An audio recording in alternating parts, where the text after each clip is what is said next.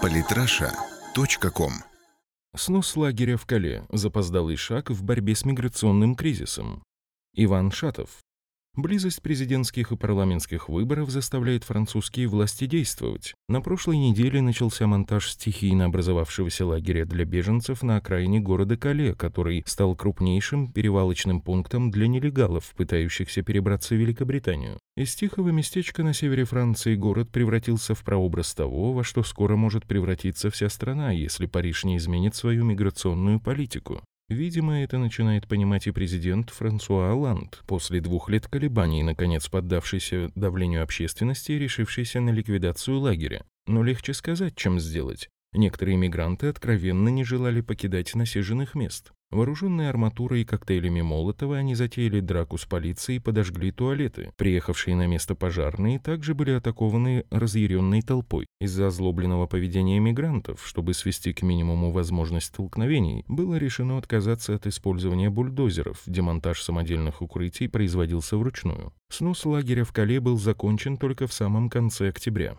При этом в операции участвовало более тысячи полицейских, а министр внутренних дел Великобритании Эмбер заявила, что Лондон вложил в операцию по ликвидации лагеря и наведении порядка на границе в Кале 40 миллионов евро. Теперь большая часть мигрантов устремилась в Париж, так что миграционная проблема во Франции не ограничивается лагерем в Кале. Прибывающих в страну мигрантов каждый день развозят по всей территории страны, не исключая маленькие городки и деревни. Местных граждан при этом никто не спрашивает. Неспокойно в стране и в крупных городах. Прошлая неделя знаменовалась масштабными акциями протеста. Они начались с полицейских, которые чаще других сталкиваются с мигрантами по долгу службы, а позже к ним присоединились пожарные, медики и просто неравнодушные граждане, которые уже не в силах смотреть на то, как власти уничтожают страну. Выйти на акции протеста полицейских заставили участившиеся в последнее время нападения на коллег в так называемых «no-go-зонах», населенных мигрантами. На этих территориях, по сути, не действует действует власть закона.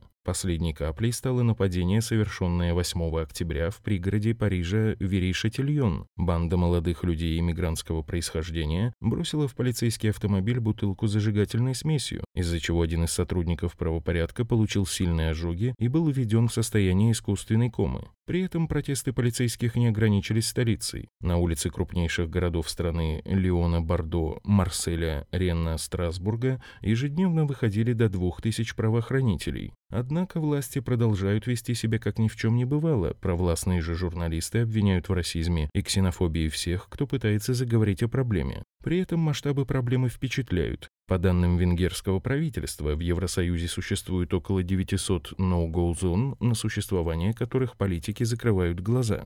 Банды мигрантов, существующие во Франции уже давно, из-за миграционного кризиса получили солидное укрепление в лице боевиков, прошедших пекло войны в Сирии. В результате уличные банды превратились в маленькие армии, терроризирующие местное население, против которых бессильна полиция. Поэтому неудивительно, что Франсуа Оланда сегодня называют самым непопулярным президентом за всю историю страны. Это подтверждают и исследования общественного мнения, которые неизменно возглавляет лидер евроскептической партии «Национальный фронт» Марин Лепен. Ее приход к власти означал бы не только изменения во французской миграционной политике, но и второй после Брексит серьезный удар по Евросоюзу. Заканчивается терпение и у Италии. Счет мигрантов, пересекших за последние месяцы Средиземное море, идет на сотни тысяч и уже давно превысил прошлогодние числа. Своеобразным символом сопротивления в этой стране стал городок Горина на севере Италии, расположенный в провинции Феррара, где местные жители перегородили ведущие в населенный пункт дороги и таким образом не пропустили автобус с мигрантами. Мы не расисты, мы протестуем против того, чтобы единственное место, где могут остановиться туристы, было отдано для размещения мигрантов. Наш город во многом живет за счет приезжающих сюда туристов, а наши старики привыкли проводить вечера в баре гостиницы. Теперь все это может рухнуть, и мы с этим не согласны, заявил представитель протестующих. После длительных переговоров власти пошли на уступки и решили разместить мигрантов в другом месте. Не менее тревожным сигналом для евробюрократии стало заявление премьера Матео Ренци о том, что Италия может наложить вето на бюджет ЕС, если страны Восточной Европы не начнут соблюдать договоренности по мигрантам. «Если вы строите стены против мигрантов, то можете забыть об итальянских деньгах», сказал премьер Италии. «Если к вам не попадут мигранты, то не ждите и денег». Оно, конечно, выглядит как шантаж и вместе с тем идеально иллюстрирует ту нездоровую обстановку, которая сегодня царит в Евросоюзе, и в ближайшее время после референдума об изменении Конституции в Италии и выборов президента Австрии ситуация может и еще более усугубиться. Подписывайтесь на наш канал в Телеграм. Самые интересные статьи о политике и не только. Читайте и слушайте каждый день на сайте polytrasha.com.